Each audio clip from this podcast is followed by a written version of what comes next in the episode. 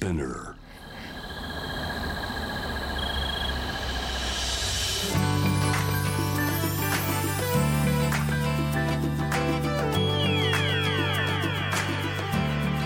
エネオス4 Hour Earth One by One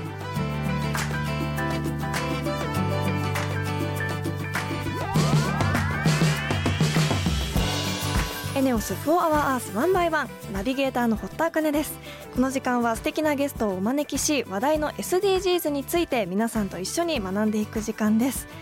ゴールデンウィーク始まっていますが5月3日は5と3の語呂合わせでゴミの日ですね。ゴミといえば私も最近こうどれだけ自分の生活の中でゴミを減らせるかっていうのを本当にこの番組をやり始めてすごく気にするようになって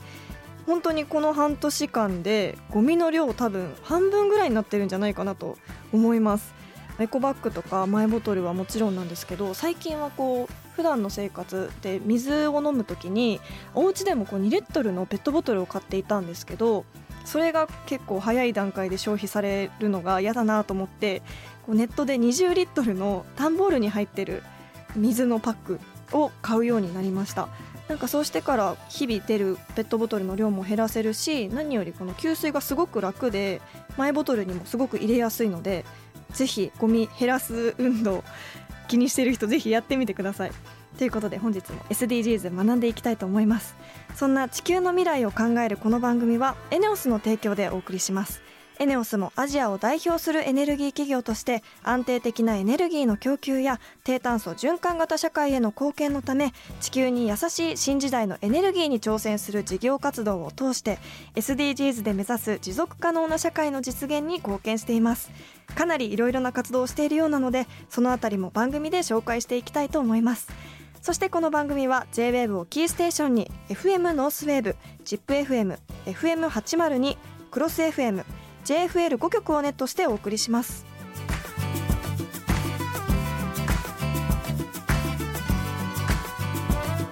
エネオス4 Hour Earth One by One This program is brought to you by エネオス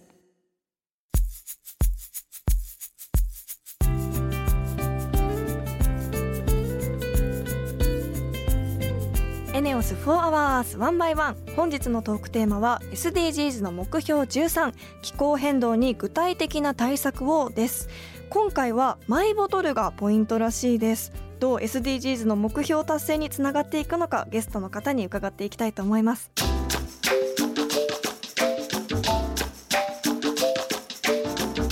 エネオス4 Hour Earth One by One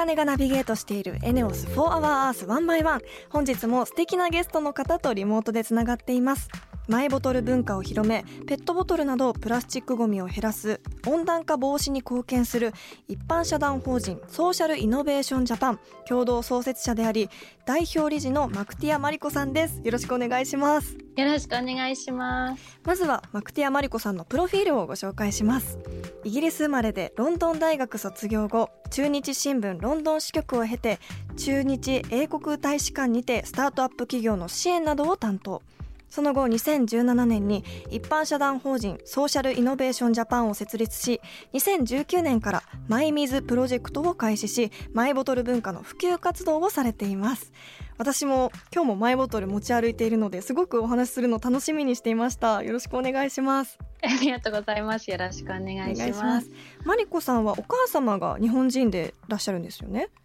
そうです。はい。うちの母は日本人で、父がイギリス人です。うん、中日英国大使館ではスタートアップ企業の支援などを担当されていたそうですが具体的にはどんなことをされてたんですか？具体的に、例えば、日本の投資家、イギリスのスタートアップをし投資してみたいっていうところと、イギリスのスタートアップをマッチングしたり、あと日本のスタートアップをイギリスに進出する時のサポートをしたりはしてきました。へー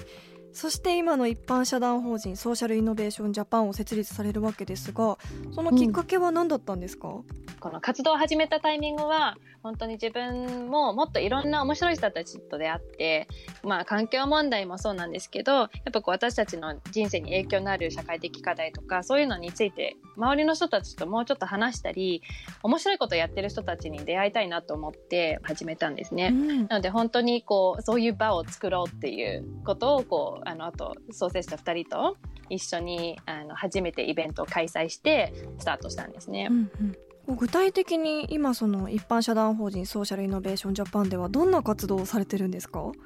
もともとはそういうイベント系のところで始まって、まあ、やればやっぱり本当に多くの人たちが集まってあのかつ英語で開催してたんですねもともと。で英語で開催すると意外と本当に多様な人たちが集まって面白いコミュニティが生まれてもっと新しい解決策だったり今日本には足りない世界には足りないものをどんどん創出できたらっていうことであのもっとこうプロジェクトを支援したり立ち上げていくっていうところにこうどんどん進んでいったんですね。今はこの「マイミズ」っていうプラットフォームもその一事業として立ち上がって本当に多くの人たちそのコミュニティの人たちに手伝ってもらいながら生まれたようなプロジェクトなんですね。うんそのマイミズプロジェクト2019年に立ち上げられたそうなんですがこれはどんなプロジェクトなんですか、うん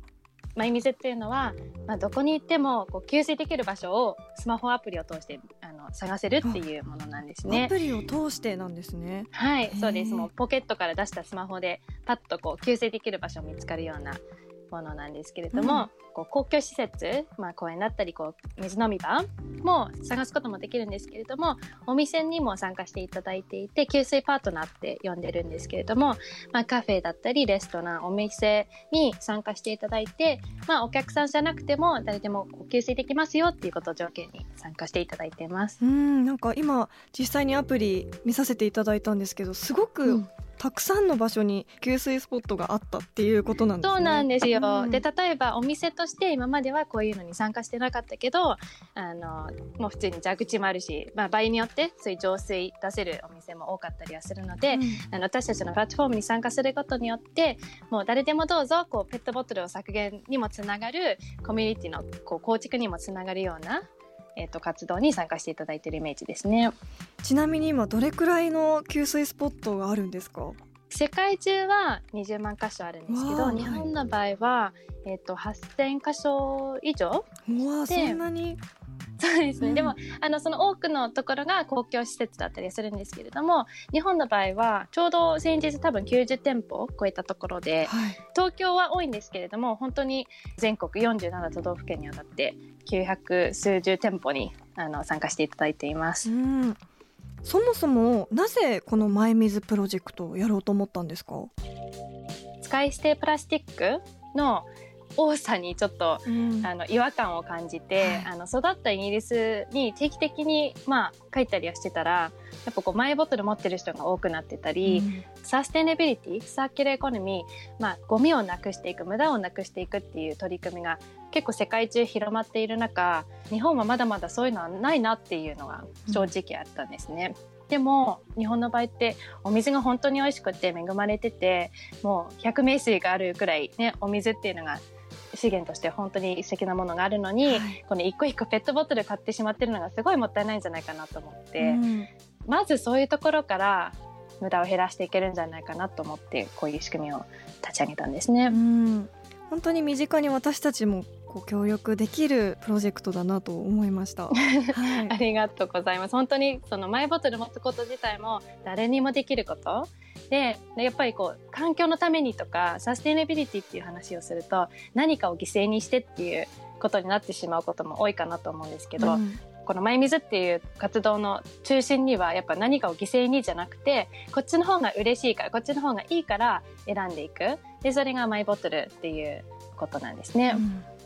そんなマイミズプロジェクトを通して今後どんなことをしていきたいとお考えですか？日本の場合ってもう一つ普通になってくるとそれがもう社会ごとガラッて変わることにつながると思ってるんですね。うん、であの私たちではあのこの3.5%ルールっていうのがあってどこかのこう、まあ、社会に人口の3.5%がその社会運動にソーシャル活動に参加することでそれがもう文化としての変化につながるっていう研究がハーバード大学によって、うん、あの公開されてるんですね。3.5%、はい、うん、でそれ日本の場合だと427万ですかね。427 万人にこのマイバトル選んでそれをもう堂々とこうマイバトルの方を使ってますっていうことをこう多くの人たちに見てもらえたら、それも日本ではもう普通になってきてサステナブルな選択肢の方が普通になってくるのかなと思ってそれを目指していきたいと思います。私も今日マリコさんのお話を聞いてこうより一層自分のマイボトルを大切に使っていきたいなと思いました。ありがとうございます。本日のゲストは一般社団法人ソーシャルイノベーションジャパン共同創設者で代表理事のマクティアマリコさんでした。今日はありがとうございました。ありがとうございました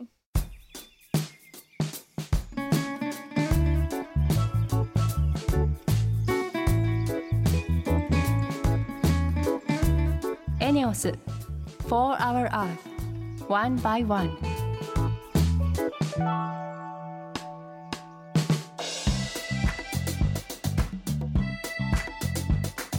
堀田茜がナビゲートするエネオス4 Hour Earth 1 by 1それでは今週の堀田茜のエネオス SDGs 推進部。よろしくお願いします。今週はスペシャルな部員の方とリモートでつながっています。エネオス童話賞の選考委員もされています。大人気童話作家の角野英子先生です。よろしくお願いします。どうぞよろしくお願いします。角野英子です。ご存知の方も多いと思いますが簡単に角野先生のプロフィールをご紹介します。スタジオジブリでアニメ化された魔女の宅急便をはじめネッシーの婿さんあっちこっちそっちの小さなお化けシリーズなど多くのヒット作品を執筆2000年に紫綬褒章そして2014年に旭日小受賞を受賞されました。さらに2013年に第48回当年ゼネラル児童文化賞現エネオス児童文化賞を受賞。2018年には国際アンデルセン賞作家賞を受賞するなど国内外で活躍されています。そんな角野先生に部員としてご出演いただけるとは本当に嬉しいです。聞きたいことがたくさんあるので本日は短い間ですがよろしくお願いいたします。こちらこそよろしく。角野先生の作品ってこうキャラクターや世界観が本当に可愛らしくってこう本当に幼い頃から魔女の宅急便でもそうですしあのあの世界に入りたいなって思わせるような世界観で本当にこうキラキラしていて素敵だなと思っていたんですがそのアイディアや発想はどこから来るものなんでしょうか？どこから来るか私にもわからないんですよね、うんうん、だからあの、まあ、魔女の宅急便は娘が描いた魔女の絵から発想して描いたものなんですけれども、はい、なんか絵みたいなものから発想が始まることの方が多いですね。絵からインスピレーションを受けるんですか、えーえー、それであの、まあ、娘が描いた絵とか自分が絵を描いてみたりとかそういうところからこう発展して物語が生まれてくるような気がいたします。やっぱりこう体の一部手を使って作っていくっていう感じですかそうですねそうですね。そうすると体の中にある言葉がリズムがある言葉っていうのがありますよね、はい、あの本を読むのとは違ってね。でそういう言葉を救い出しながら書いていくっていう感じですかね。うん。そういったリズムっていうのはやっぱり大切にされているんですか？はい、言葉のリズムっていうのはとても大事だと思っています。はい、やはりあの言葉って音が大事なんですよね、すごくね。で意味の方が大事と思っている方が多いんですけれども、うん、意味と同じぐらい音っていうのは大事だと思います。幼い時にこう母に読み聞かせをあっちこっちそっちの小さなお化けシリーズとかこう声に出してもすごく耳心地がいいですし、はい、なんかこう聞いてて気持ちよくなるようなリズムなのかなってこう今お話聞いていてすごくあの思いました、うん。はい、そうですね。私はあのものお話を書くと必ず自分で声に出して読むんですよ。でそれを何回も何回も声出して読んで、はい、そしてそのこうリズムが悪いものは直していくっていう作業は最後の工程にあるんですね。うん。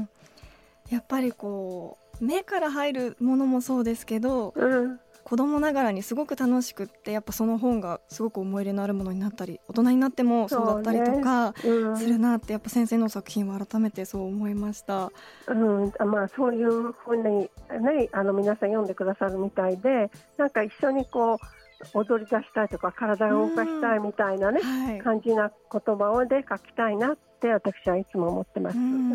だからこう大人になっても印象的な作品が多いのかなと思います。まあ、皆さん覚えててくださるんですよね。はい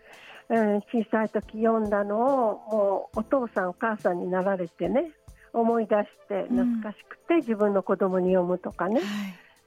3代か4代続いてますねお化けの足なんか。うん、私も子供に読み聞かせたいなと思うので、多分もっともっと続いていくのかなと思います、う。んはい、ぜひそうしてください、はい、そんな角野先生なんですがエネオス童話賞の選考委員もされていますが、はい、こうそれを始められるきっかけっていうのは何だったんですか？それはねあの、まあ、ずっと長いことやってる賞であったあるということはもう十分知ってたんですけれども、西本先生っていう先生がいらっしゃるんですけど、はい。うん、その方がやってみませんかってお誘いいただいたわけです。はい、それであの私子供の書いた作品って読むのは大好きなので、うん、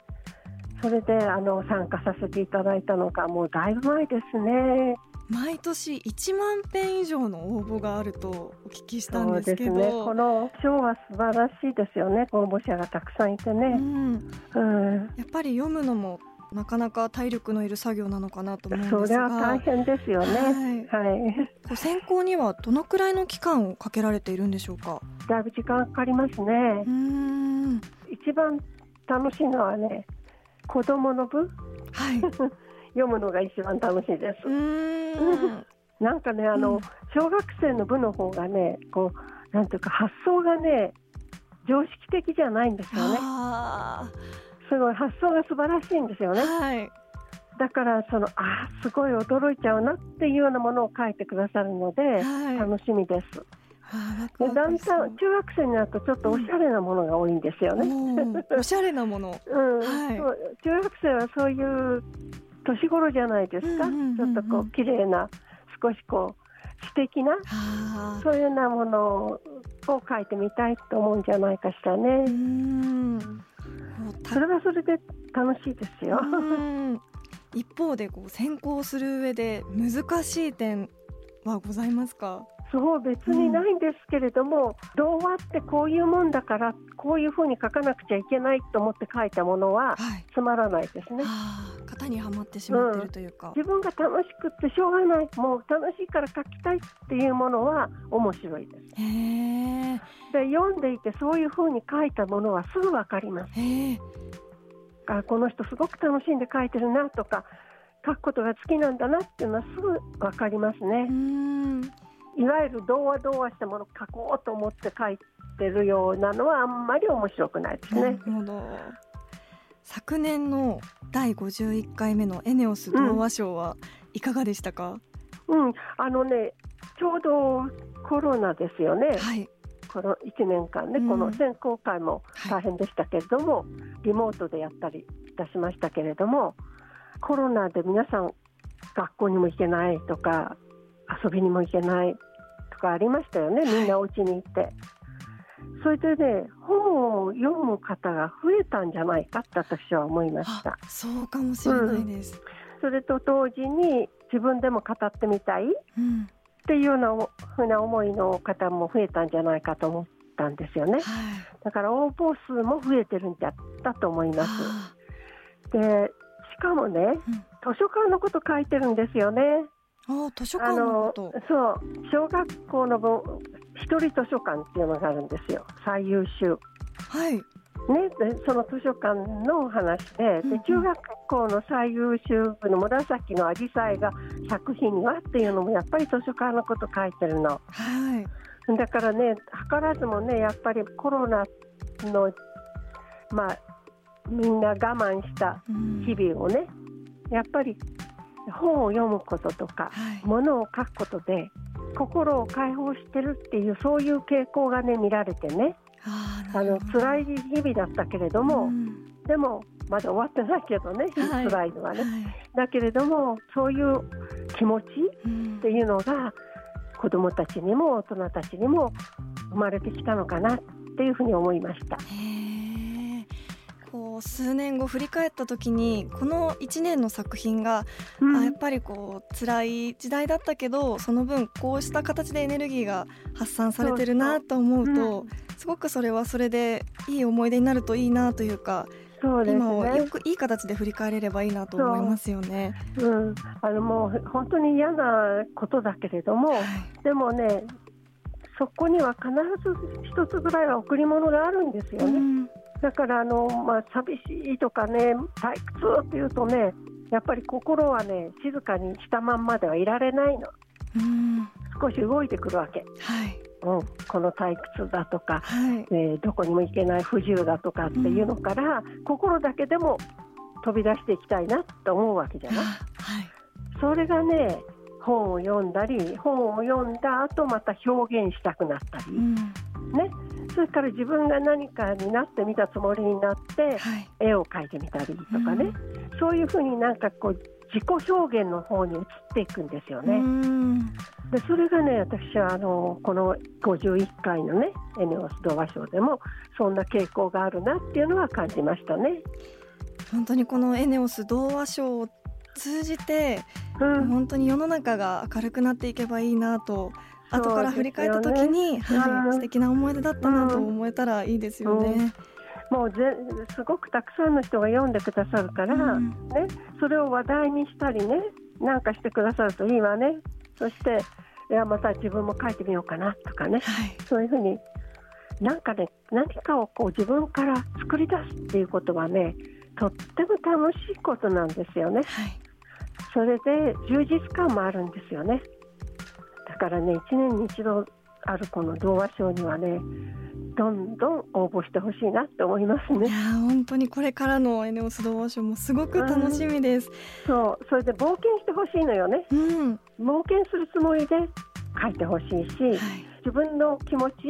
退屈な気持ちとか不自由な気持ちを乗り越えて爆発するように書いてほしいなって思いますね、うん、童話の中ではいくら爆発しても冒険しても自由ですもんね。そうそうそう。うん、そう。もう自由ですから。ね。本当に。本当に自由な世界はないと思いますよね。うん。いやもっともっとお話お聞きしたかったんですが残念ながらもうお時間になってしまいました、うんうん、角野英子先生、はい、本日はどうもありがとうございました、はい、どうもありがとうございました。こちらこそ。ありがとうございます。エネオス For Our Earth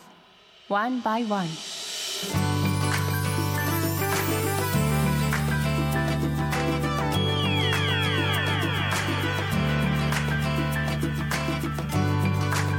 エネオス4 Hour Earth 1 by 1そろそろエンディングの時間です、えー、今回はエネオス童話賞の選考委員もされてます角野英子先生のお話を伺いました。あのすごく貴重なお話でこう印象的な言葉がたくさん出てきたんですけど去年の中で生まれた童話はやっぱコロナの中だからこそ生まれたエネルギーをこう発散する作品が多かったともおっしゃってました。あのそしてやっぱコロナで寂しいことばっかりだけどその中には必ず贈り物があるっていう言葉がすごくあの胸に刺さってなんかそういうやっぱりこう前向きな気持ちでいることってこう日々やっぱり忘れがちですけどすごく大切なことだなと先生のお話を聞いて改めて思いましたし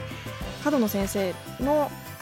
小さい時にお母さんに何回も読み聞かせしてもらった本を改めてもう一回実家に帰って読んでみたいなと思います。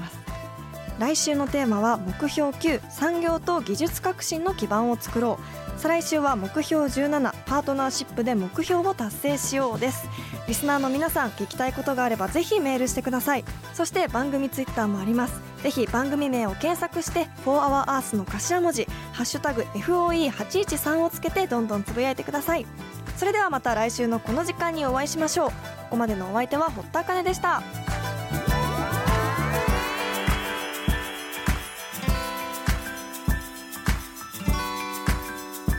エネオス